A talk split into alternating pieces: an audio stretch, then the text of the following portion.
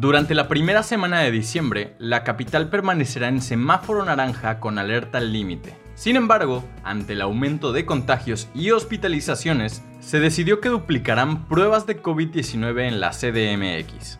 Claudia Sheinbaum, jefa de gobierno de la Ciudad de México, detalló que se duplicará el número de pruebas y que la meta es aplicar 20.000 diarias. Desde este lunes 30 de noviembre, la ciudadanía puede hacerse la prueba rápida de antígenos en 200 sitios. 26 macroquioscos, 57 kioscos de salud en las colonias y 117 centros de salud. Los negocios del centro histórico deberán cerrar a las 7 horas, mientras que el comercio en la vía pública deberá terminar actividades máximo a las 17 horas. Habrá trabajos de vigilancia para asegurar que se cumpla con ese horario y se fortalecerán las medidas sanitarias. Este martes 1 de diciembre entró en vigor la gratuidad en hospitales públicos pertenecientes a la Secretaría de Salud. Eso incluye los hospitales de alta especialidad. De acuerdo con lo publicado en el Diario Oficial de la Federación, se extingue el pago de cuotas de recuperación en los servicios de hospitalización, consulta, procedimientos médicos o estudios auxiliares de diagnóstico en los hospitales federales.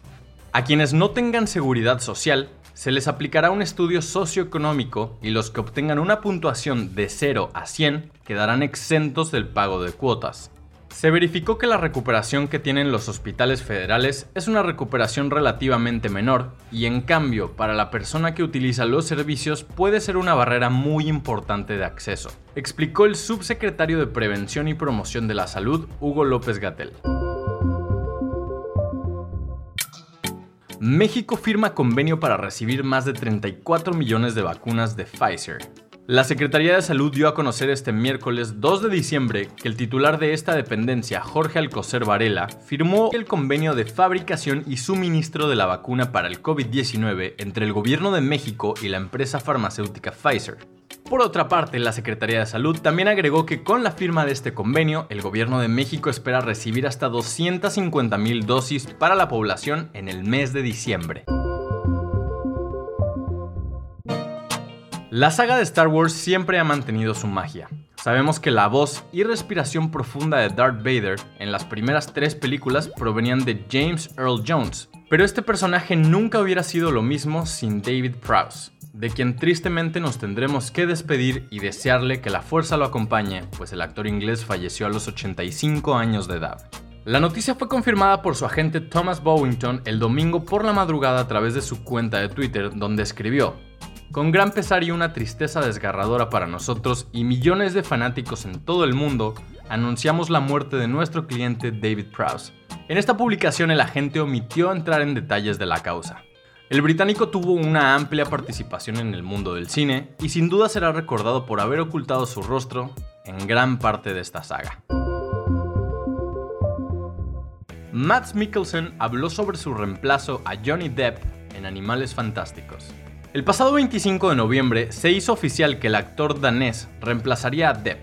Todo esto luego de que Warner Bros. le pidiera renunciar a su papel en la cinta basada en el mundo de Harry Potter. En una entrevista para Entertainment Weekly, Mikkelsen habló sobre este tema. Para empezar, comenzó dejando muy claro que su papel sería distinto al de Johnny Depp. Bueno, voy a ser yo, así que esa es la diferencia. Todavía estamos trabajando en ello. Tiene que haber un puente entre lo que Johnny hizo y lo que yo voy a hacer. Y al mismo tiempo, tengo que hacer la mía. La tercera película de Animales Fantásticos, la cual aún no tiene título, será estrenada en julio de 2022 y actualmente está en producción. Esto fue lo más escuchado de Spotify en México y el mundo durante 2020. Oficialmente hemos llegado al último mes del año y como es habitual, las empresas empiezan a recopilar los datos con lo más relevante de lo sucedido en el año en curso. Spotify es una de las empresas que suele ser de las primeras en compartir lo más relevante del año en géneros, artistas masculinos y femeninos en todo el mundo, y este año no ha sido la excepción.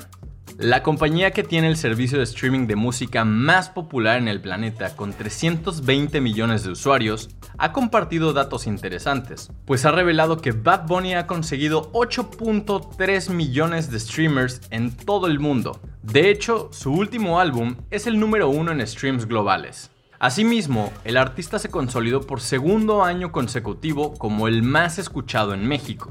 Por otro lado, Carol G se convirtió en la artista más escuchada en México, en parte gracias a su éxito conocido como Tusa, que fue la canción más reproducida durante el 2020 en México, seguida por Blinding Lights de The Weeknd y Hawaii de Maluma. Esta información fue traída a ti mediante nuestros partners Chilango, sopitas.com y 10. Gracias por escuchar y no olvides suscribirte. Nos vemos la próxima semana en el podcast oficial de Más por Más, donde encontrarás lo mejor de la web en un solo lugar.